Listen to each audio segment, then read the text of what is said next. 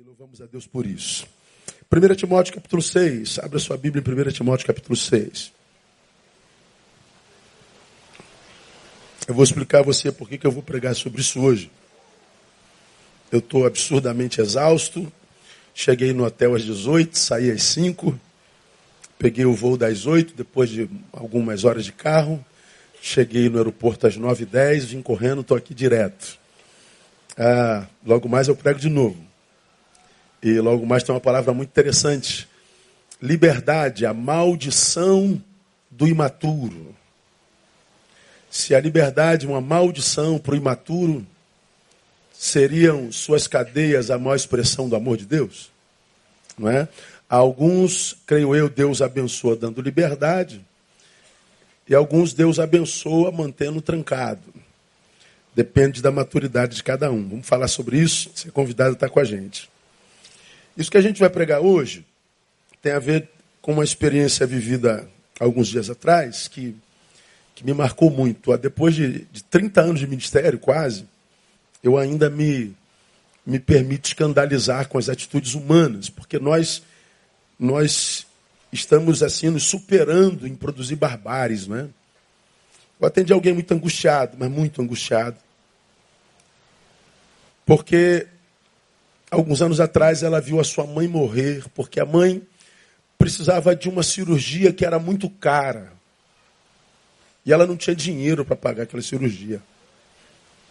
Ela reuniu seus cinco irmãos, eram seis, e compartilhou a necessidade deles é, se movimentarem para arrumar aquela quantia para a mãe fazer a cirurgia necessária para continuar vivendo, para preservar a vida de sua mãe. Triste foi saber que quatro dos seus cinco irmãos foram contra pagar a cirurgia da mãe. Eles fizeram cálculos se um desse tanto, outro desse tanto. A que propôs pagar a cirurgia da mãe, propôs vender o carro, mas a venda do carro dela não dava para pagar a cirurgia. A maioria dos irmãos se recusaram a, a vender qualquer coisa para pagar a cirurgia da mãe. Uma vez disse o irmão que mamãe tem 75 anos, vai morrer mesmo. E eles não se cotizaram para pagar a cirurgia da mãe, e a mãe morreu em função da avareza dos filhos. Essa pessoa que eu atendi, ela, evidentemente, a relação desses irmãos acabaram, essa família acabou depois da morte da mãe. E ela carrega uma mágoa, mas tão grande, tão grande, que está se materializando no seu corpo. Ela está tendo alguns problemas somáticos, não é? psicossomáticos, que estão pipocando no seu corpo. E é óbvio que o problema dela é em função do ódio, da mágoa que ela carrega desde a morte da sua mãe. Ela não só carrega a saudade da mãe que morreu, ela carrega não só o ódio dos irmãos que amaram mais ao dinheiro do que a mãe, e ela sofre a dor de ver a sua família dissolvida depois dessa atitude avarenta dos irmãos. Ah, eu não vou gastar tanto dinheiro porque a mamãe vai morrer mais cedo ou mais tarde. Se ela não morrer agora, daqui a alguns anos ela morre. Eu falei, meu Deus, é, aonde que a gente é capaz de, de chegar, não é? Aonde em ruindade nós seres humanos somos capazes de evoluir. E eu, eu, eu, eu senti muita dor dessa irmã, ah, hoje uma senhora de quase 60 anos, mas que, que carrega uma, uma, uma dor tão grande que não há quem consiga tirar aquilo dali de dentro. Tenho orado por ela.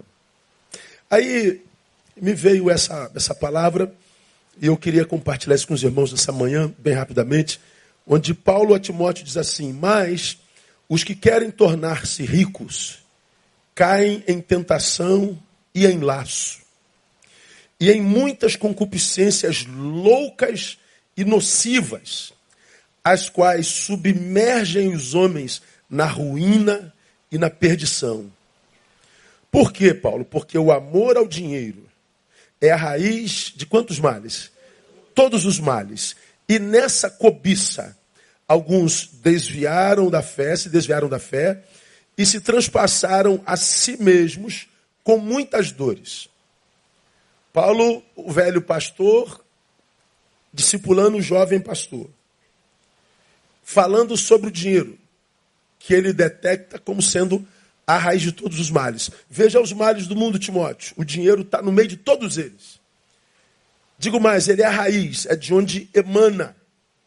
É, é, é, é o dinheiro, melhor, o amor ao dinheiro, não o dinheiro em si.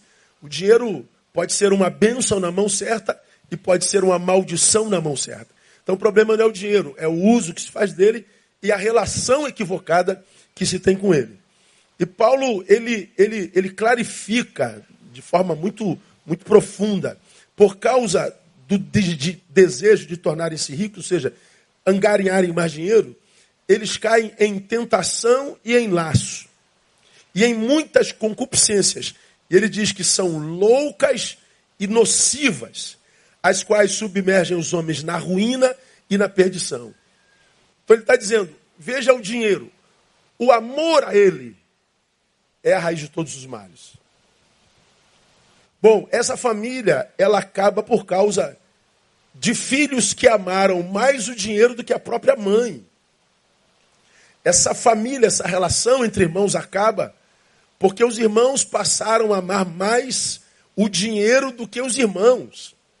Eles não se falam desde então.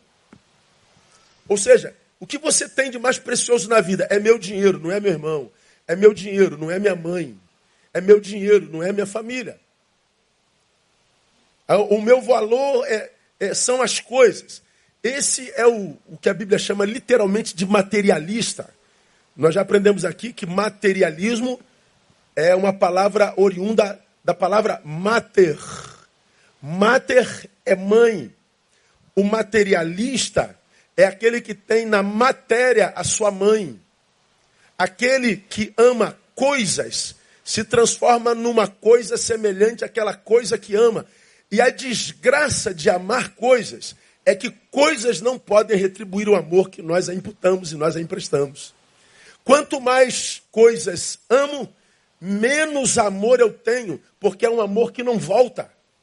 É um amor que não é retribuído. Quanto mais eu amo a matéria, mais empobrecido eu fico. Quanto mais eu amo a matéria, menos matéria eu tenho, mais a matéria me tem. Quando eu amo a matéria, nós trocamos de lugar. Não sou eu quem a possuo, ela me possui. Então, quando nós vivemos no mundo de materialistas, nós estamos vivendo no mundo de coisas. E não há como, em sã consciência, olhando para o tempo no qual a gente vive hoje, não admitirmos que nós vivemos um processo de, de coisificação do ser humano. Esse processo de objetificação do ser humano. Ser humano não é mais alguém que a gente ama, é alguém que a gente usa. O homem usa a mulher e joga fora e paga o preço dela. A mulher usa o homem e joga fora, paga o preço que ele cobra. Homens usam outro homens para ascender, para aparecer, para ter visibilidade. Por que, que nós temos essa, essa maligna capacidade de usar o próximo? Porque ah, o homem moderno, ele é filho da coisa, ele é uma coisinha. E a gente vê essa coisificação maligna reverberando numa família como essa que adoeceu completamente. É uma tristeza muito é muito grande essa avareza maldita. Pois bem, a avareza, todos nós sabemos, ela está entre os sete pecados capitais. Os sete pecados capitais, é, capitais porque vem de caput. Caput é cabeça, caput é líder, chefe. Ah, os sete pecados capitais são aqueles pecados, segundo a igreja, que dos quais nascem todos os outros. Eles são a cabeça, a origem, é aquilo de onde emana tudo o que pode desconfigurar a existência humana, desqualificando-a, impossibilitando-a de viver plenitude e, e equilíbrio e longevidade. Quais são os pecados capitais? Gula, luxúria ou soberba, ira, inveja, preguiça, vaidade e avareza. De onde vêm, irmãos, os sete pecados capitais? Um monge grego no século IV chamado Evagrius Ponticus, apontou os sete pecados que na origem eram oito, né? acrescentava-se aqui heresia.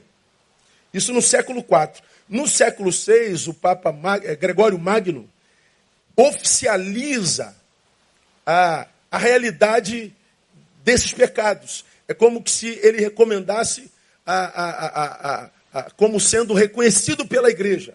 Então a igreja adota os sete pecados capitais no século é, 6. No século 13, São Tomás de Aquino revisa cada um deles e ele escreve sobre cada um um texto bem gigante para que fique bem claro o que é luxúria, o que é avareza, o que é gula, o que é inveja, o que é ira.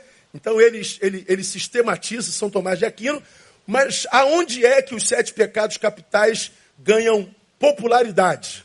Na, na, na, na, na célebre é, arte de Dante Alighieri chamada A Divina Comédia, que, é, na qual ele descreve os diferentes círculos do inferno e associa cada círculo do inferno na, na, na, com os sete pecados capitais. Então, os sete pecados capitais estão aí. Então, eles são tidos e havidos como os poderes mais deformadores da vida humana. São os mais corruptores, destruidores da, da vida humana. Por quê? Porque são poderosos para afastar homens de Deus e poderosos para afastar homens de homens. Então eles são chamados com os pecados chefes. Quem é dominado por algum desses, ele certamente terá problema com Deus, ele terá problema com o homem. Gula, aquele que faz da comida não aquilo que faz a manutenção da vida, mas a razão da própria existência. E por que, que a gula entra lá? Porque aquele que é cometido por pecado de gula é capaz de tirar o pão do próximo para satisfazer o seu desejo. Então ele é capaz de produzir a morte de terceiro. A luxúria e a soberba, nós já estudamos aqui falando sobre soberba, eu defini soberba como sendo um pecado oftalmológico existencial. O soberbo, ele não se enxerga bem. Toda vez que ele olha para si, ele se vê para além do que de fato é. Quando ele olha para o outro, ele vê o outro aquém do que o que de fato é. Então ele tem uma visão equivocada sobre a existência. Ele é um doente. A ira é aquilo que tira do ser humano a sua humanidade, o transforma num ser passional. Quando ele é tomado pela ira, a razão é colocada de lado e o iracundo, o irado, é capaz de fazer qualquer coisa em nome da sua ira. E a Bíblia diz que a ira é uma possibilidade. Ela só não pode ser produtiva quando diz: irai-vos, mas não pequeis. Ou seja, não produza nada quando você estiver irado. Está com ira, se retira, dá a cabeçada na parede, chuta a pedra, canta um hino, mas não produza. Espera a raiva passar. Quando a raiva passar, aí você age. Agir na ira é pecado. Por que, que a preguiça é pecado, irmão? Por que, que a preguiça é pecado? porque rouba do homem a razão da sua própria vida, o trabalho. Ah, quando Deus nos criou no jardim, a esperança de Deus é que nós fôssemos jardineiros, que nós cuidássemos do oicos, da casa, criássemos um etos que fosse saudável para todos, que em se plantando, tudo se daria, e porque se deu, se compartilharia de forma equânime. O preguiçoso, ele não trabalha, ele curte, ele aproveita de esforço alheio. O preguiçoso é uma praga. Pergunta, irmão, que está do seu lado. Está trabalhando, irmão? Fala a verdade, irmão.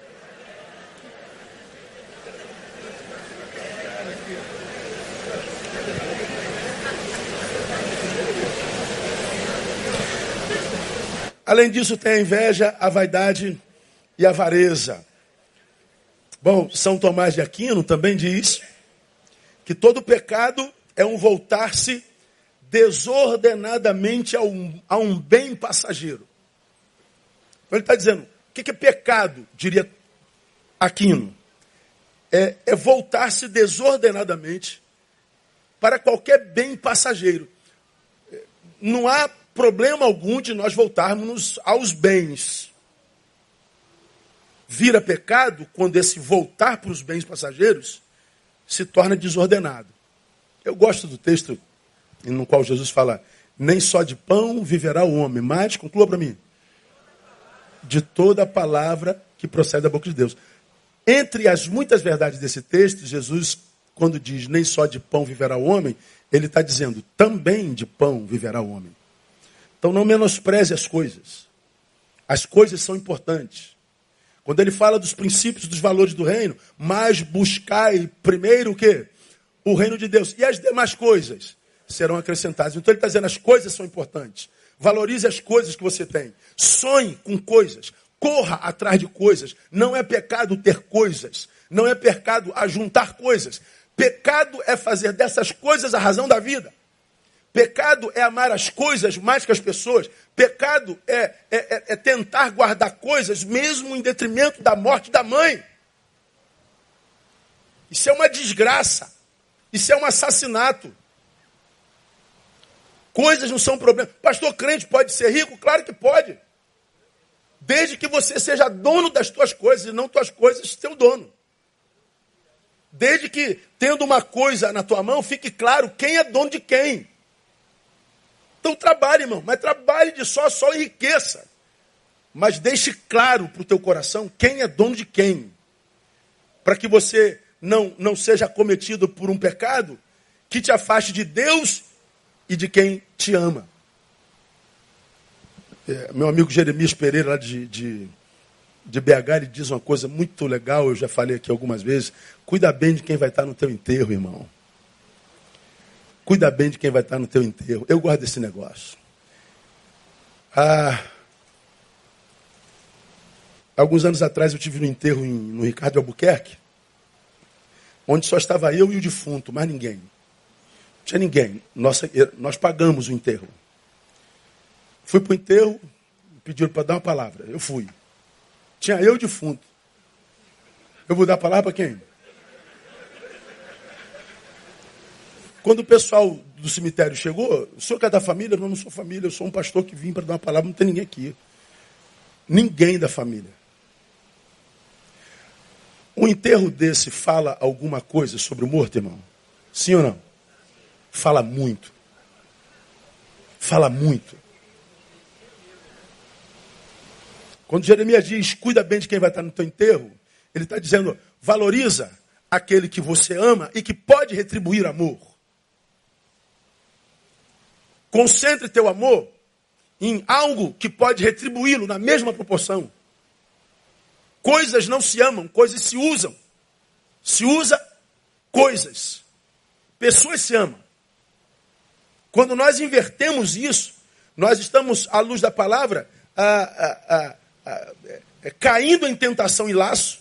Portanto, nós estamos vivendo a pior das autossabotagens.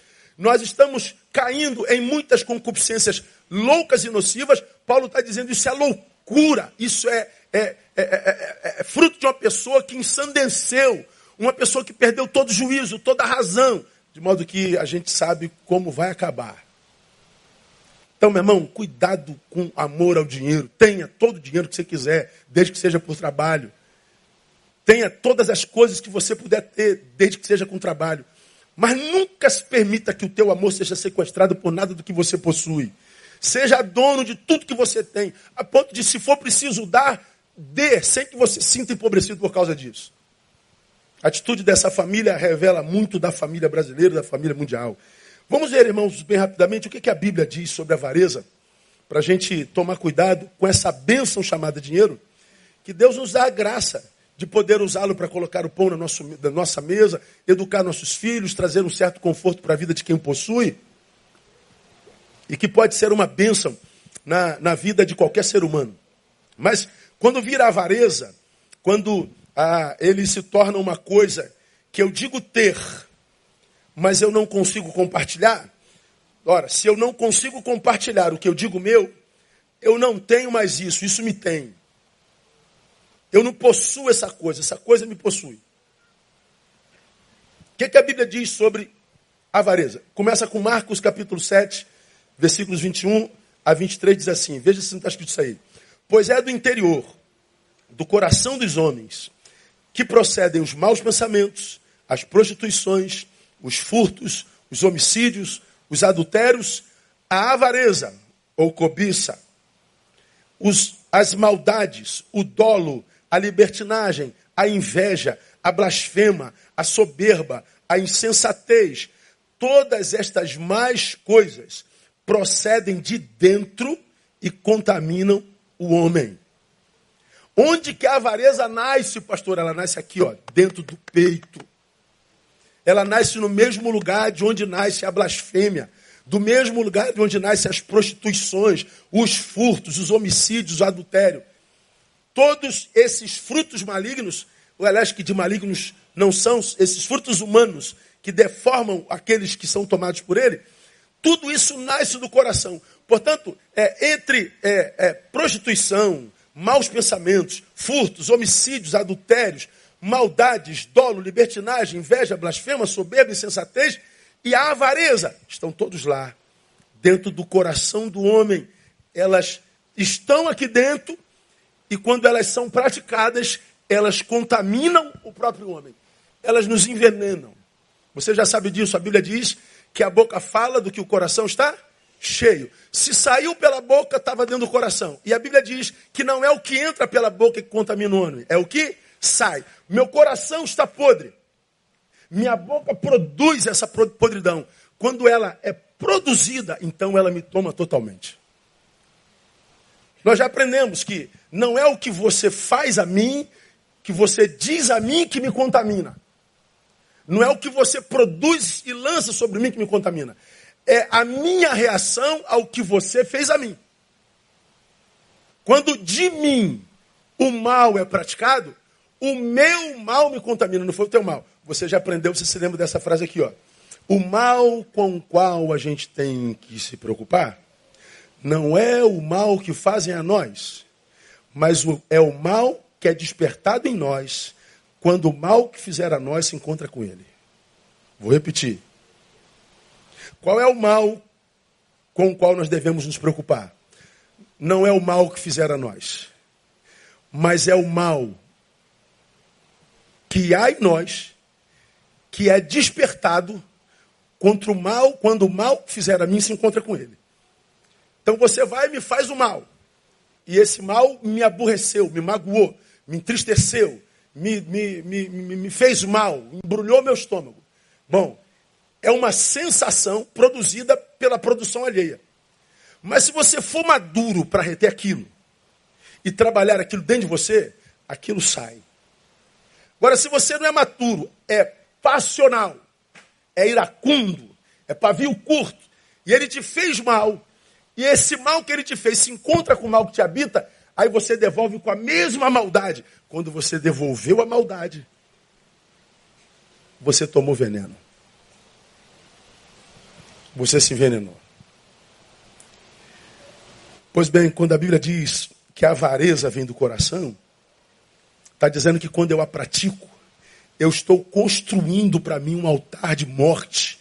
Eu estou construindo um futuro de veneno, um, um, um, um, futuro mortal, porque ela exalou de mim. E quando de mim o mal é produzido, o meu mal me contamina. Ah, o mal com o qual a gente tem que se preocupar, irmão, é o mal que nos habita. Então, se habita o coração, a má relação com o dinheiro revela não só um problema administrativo financeiro, mas revela também um problema espiritual. Por que, que esses sentimentos estão dentro de mim? Porque meu coração não está em Deus. Porque meu coração deu lugar para essas coisas ruins todinha. Porque meu coração permitiu que isso tudo habitasse nele e começa a habitar nele quando eu começo a reproduzi-los. Começa a fazer morada em mim quando eu uso isso como ferramenta para me defender do mal alheio. Mas quando eu me defendo do mal alheio, produzindo a mesma maldade, eu estou é, pondo os frutos do Espírito Santo para fora do meu coração. E entre essas desgraças todas está a avareza. Então, a avareza, como esses problemas todos, são problemas espirituais. Só que nós crentes não reconhecemos como tal, né? Bom, você sabe disso. Ah, a gente só acha que pecado é, são os pecados sexuais. A gente, quando fala assim, é, soube de fulano, irmão? Aí o crente diz assim, não, o que, que houve? Aí o fofoqueiro fala assim, caiu. Quando o crente fala assim, caiu, de que pecado ele fala, irmão? Do sexual. É verdade. Caiu, caiu. Por quê? Ele não conseguiu usar o, o recurso que tem para ofertar na casa do Senhor. Ah, mas é isso aí, pô? Isso aí, isso aí não é queda, não, é avareza.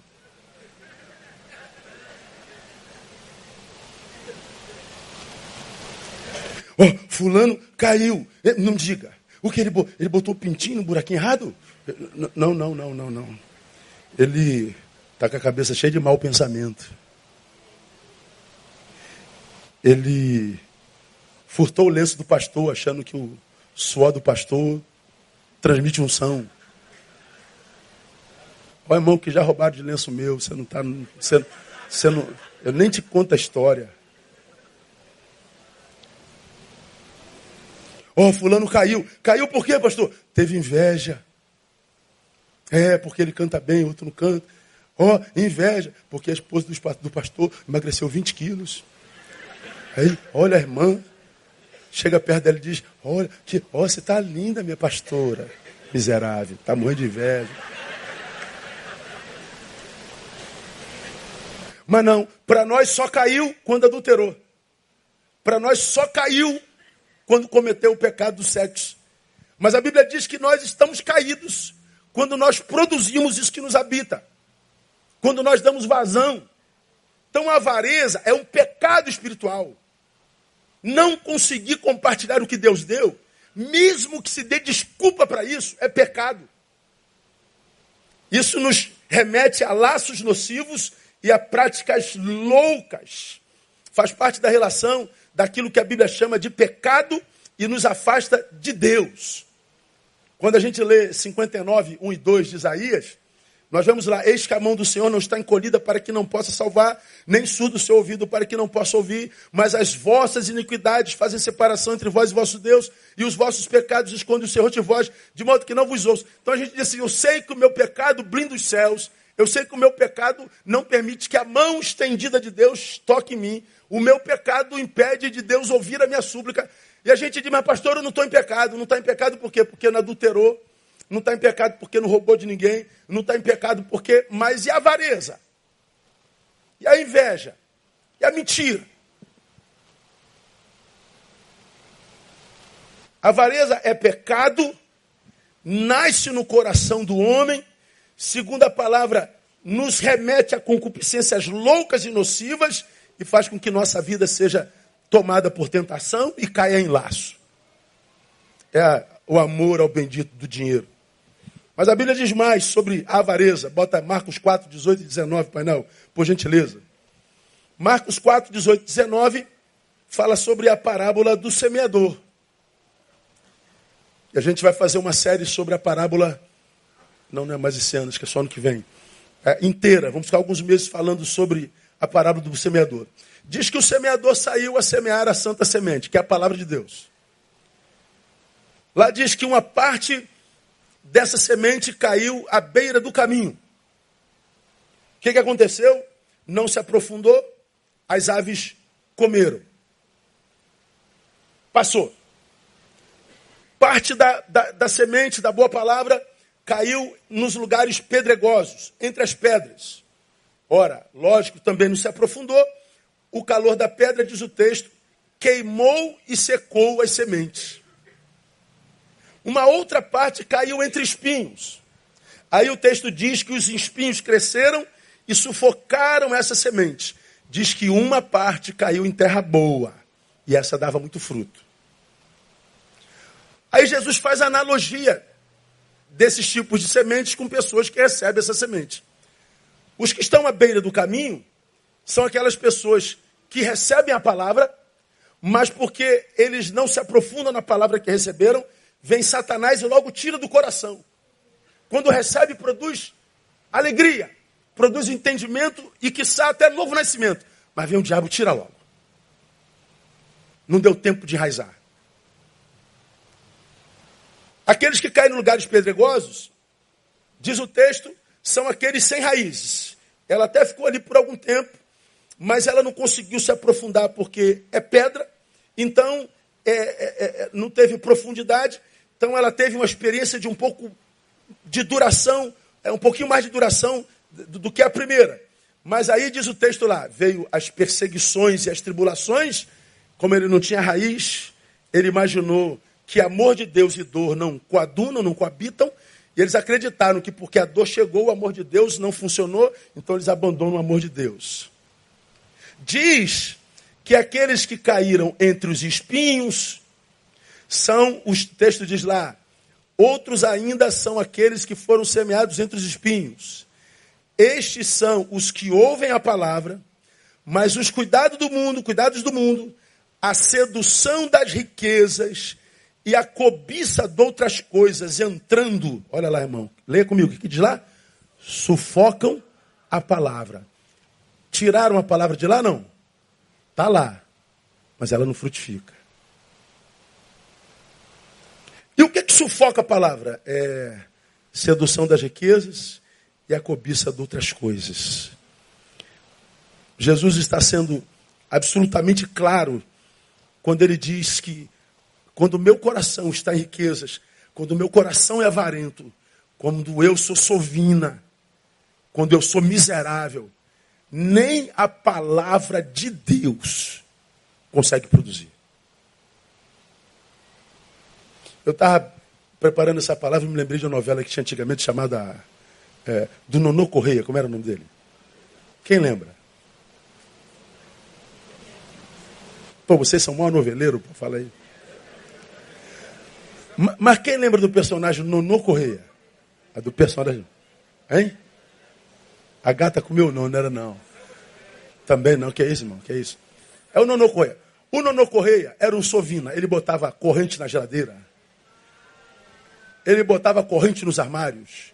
Vivia uma vida miserável, roupa velha. Os filhos passavam necessidade. Cresceram tal. Mas ele tinha dentro da casa um, um, um ambiente secreto cheio de ouro, de prata, de joias. E de vez em quando ele entrava ali e ele ficava pegando as, os colares de pérola, os jarros de ouro, de prata, e adorando aquele negócio. E na vida real passava fome, passava miséria. Ora, é disso aqui que o Senhor está falando. Quando a coisa se torna importante para mim, o que o texto está dizendo é o seguinte: eu te entrego essa coisa, diria o Senhor. Porque o coração do homem está onde estiver o seu tesouro. Se o seu coração está no, no tesouro coisa, Deus te entrega isso. E você está diante daquilo que poderia ser o seu mais competente servo. Mas porque você fez disso o Senhor, se tornou o mais tirano de todos os senhores que um homem pode ter. Ele anula os efeitos da palavra. E qual é o problema disso? Que a Bíblia diz que a fé vem pelo ouvir a palavra. E a Bíblia diz que esta é a vitória que vence o mundo, a saber, a vossa fé. A fé que me capacita a vencer o mundo, cada vez mais violento, cada vez mais angustiante, cada vez mais duro. É a fé que é gerada em mim pela palavra, que é sufocada pela minha avareza. Então, quem ama as coisas empobrece espiritualmente terrivelmente. Mas mais, vamos caminhar para o final. Provérbios 1, 18 e 19.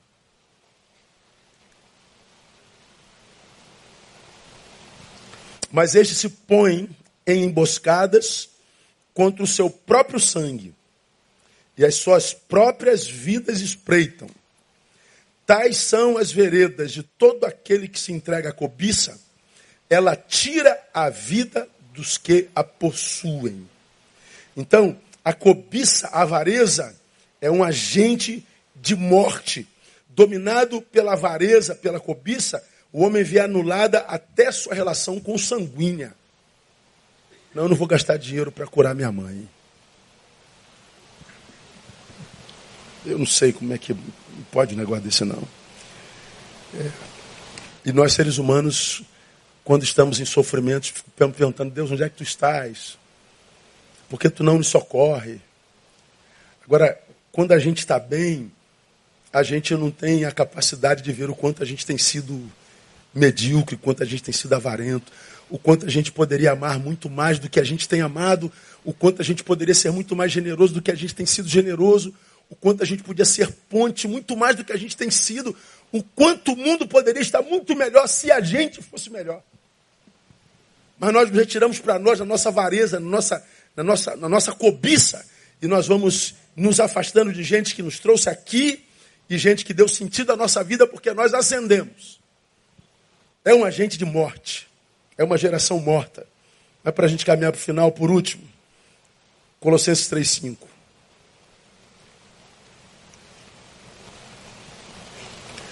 Mortificai, pois, os vossos membros, os que estão sobre a terra. O que? A prostituição, a impureza, a afeição desordenada, a vil concupiscência e a avareza, que é o que?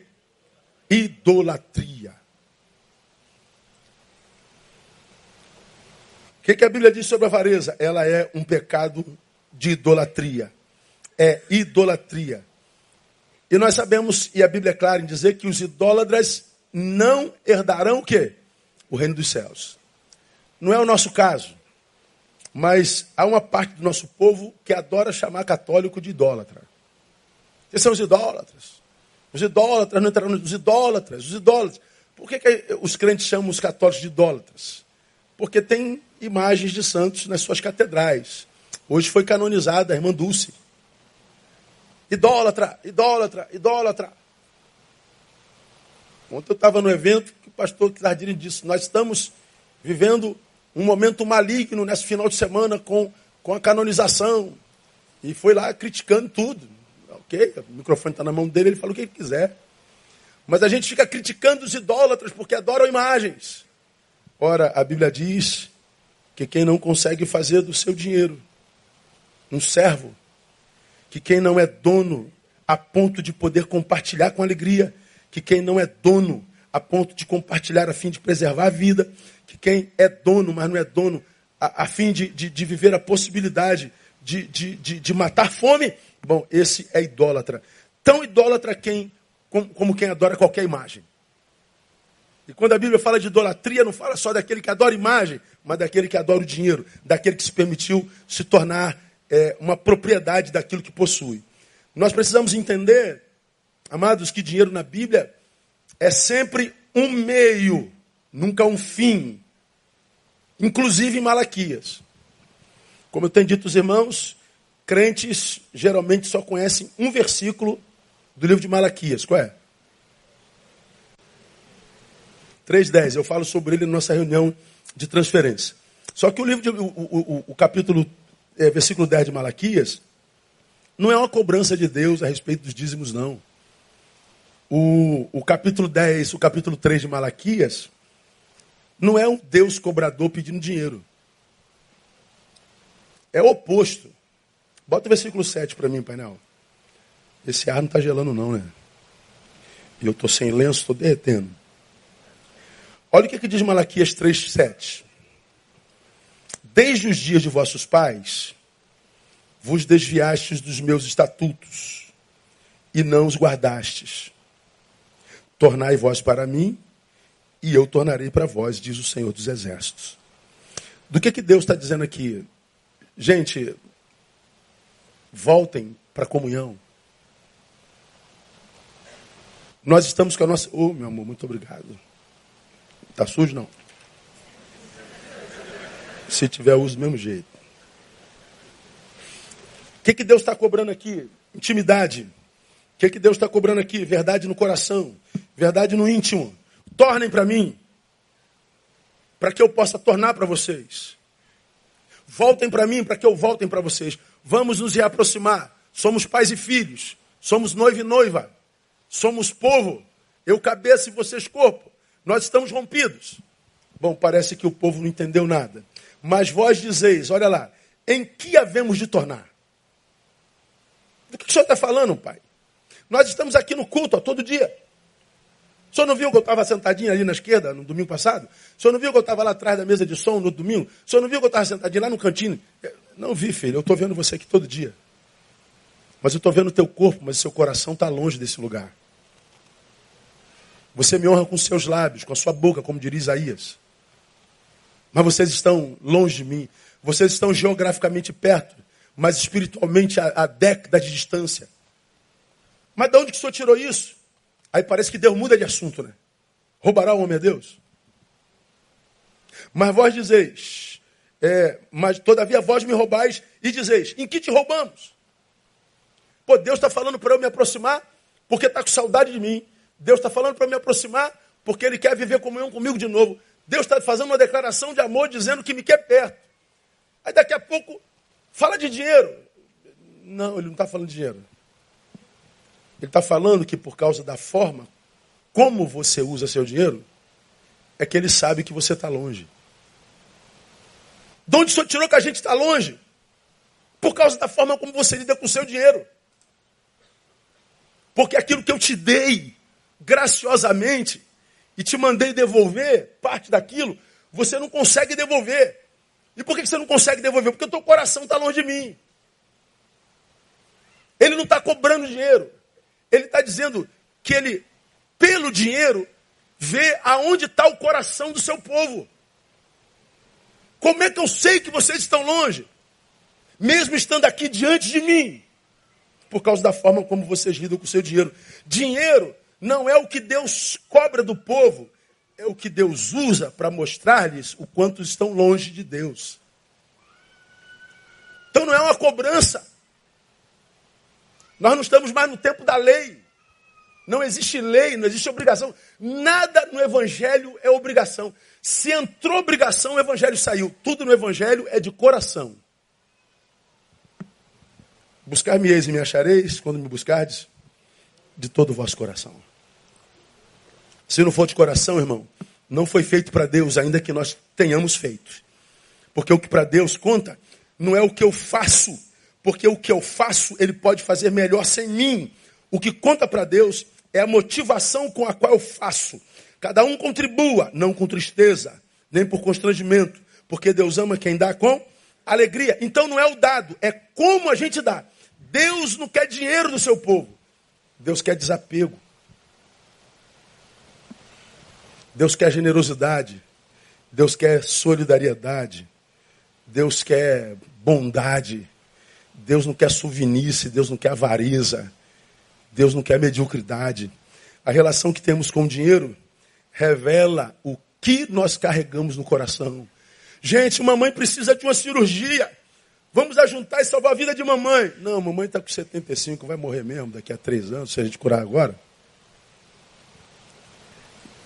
Isso é loucura, isso é insanidade. Isso é malignidade.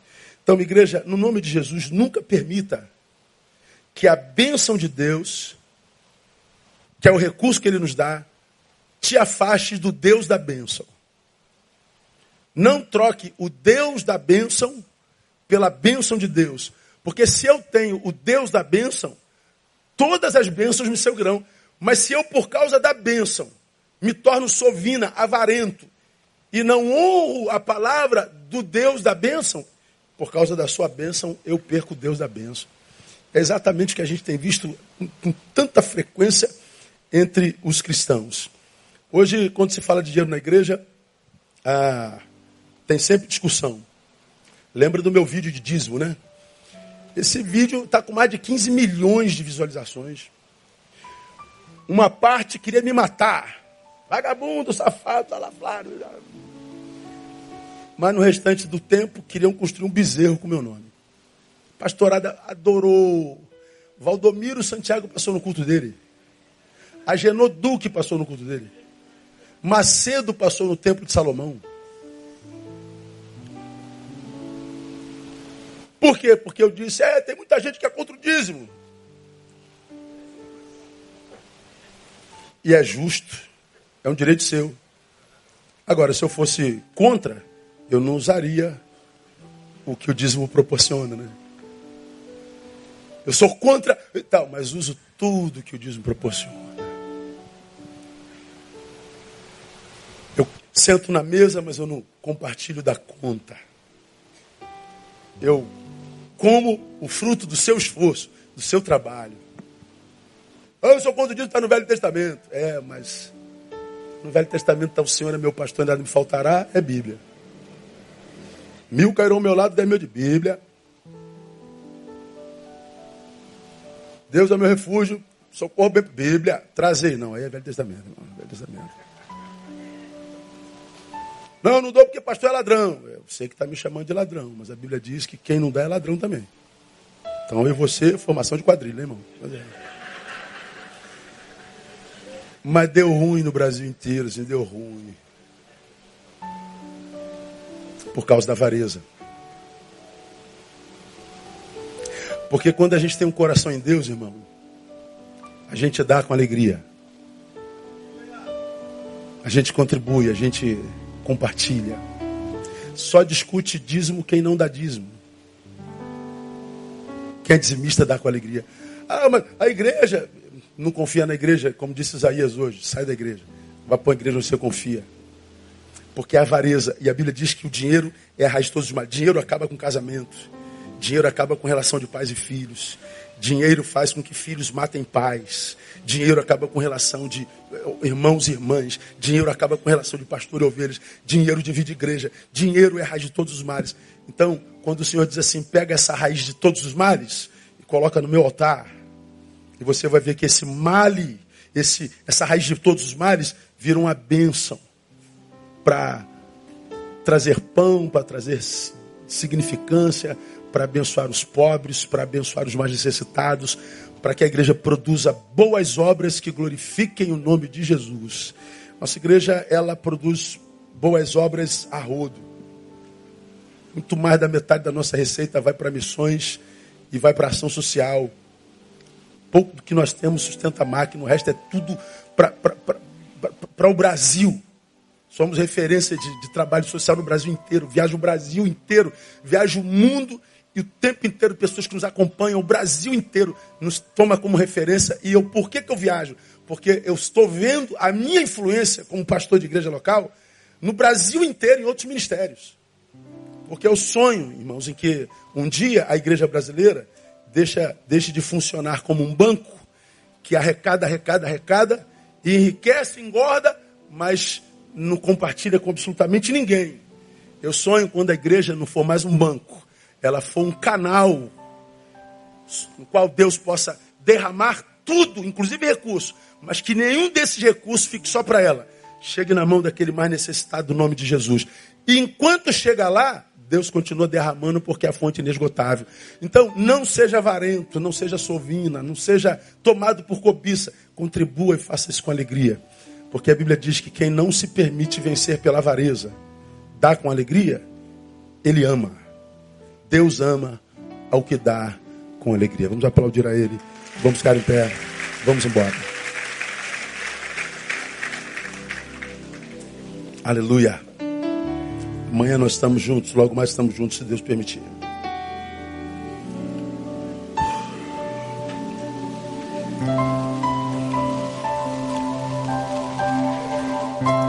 Pai, muito obrigado. Porque tu tens posto pão na nossa mesa todo dia há tantos anos. Nós não sabemos aqui o que é fome. Muito obrigado porque além desse pão, tinha manteiga para pôr dentro dele, Pai. Quase todos nós tínhamos mais, tínhamos um queijo, tínhamos um presunto, Deus. A manteiga, o queijo, o presunto é um chamego do Senhor. A gente só precisava do pão.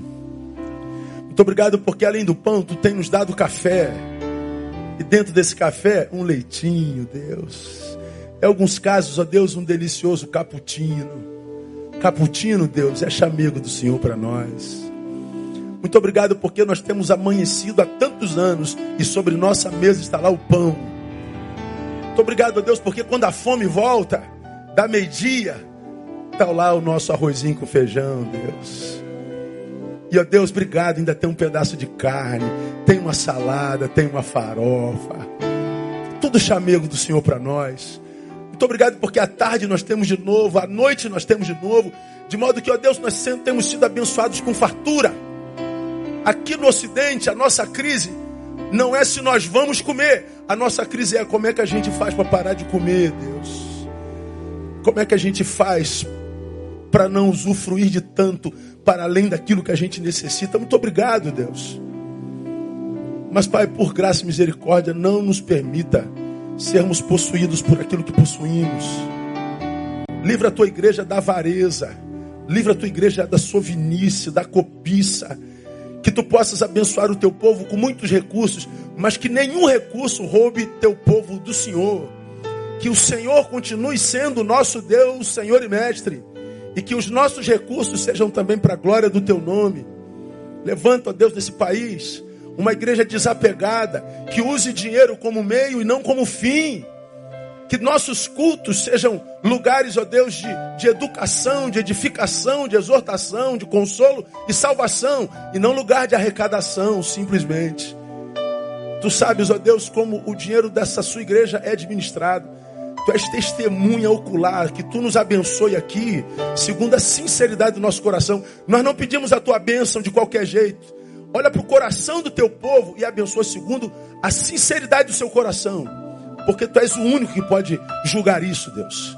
Então, Deus, muito obrigado, porque temos podido fazer tanto por essa comunidade, pela nossa cidade, por esse Brasil. Muito obrigado, porque nós temos podido despertar e fazer nascer adoradores na nossa nação, porque a tua palavra diz para que vejam as suas boas obras e glorifiquem a vosso Pai. Quando a igreja produz boas obras, ela produz glorificação ao Pai temos despertado adoradores nessa nação. Muito obrigado por aqueles que aqui são generosos, por aqueles que não discutem, obedecem, como gratidão ofertam, com, com reconhecimento do teu amor ofertam, simplesmente porque amam. Muito obrigado, Deus. Livra-nos da avareza que separa homens, livra-nos da avareza que nos separa de ti, livra-nos da avareza que nos faz loucos, que nos faz idólatras e perdidos. Nós queremos a bênção da generosidade a bênção do amor a Deus é o irmão mais do que as suas coisas. Muito obrigado por essa manhã. Leva-nos em paz, dê-nos umas tarde, ó Deus, de descanso na tua presença e que logo mais a tua palavra nos impacte, que a tua palavra nos conforte, nos console, que a tua palavra nos faça melhor. Nós oramos gratos no nome de Jesus Cristo. Amém e aleluia. Melhor aplauso a ele. Deus abençoe você. Até logo mais.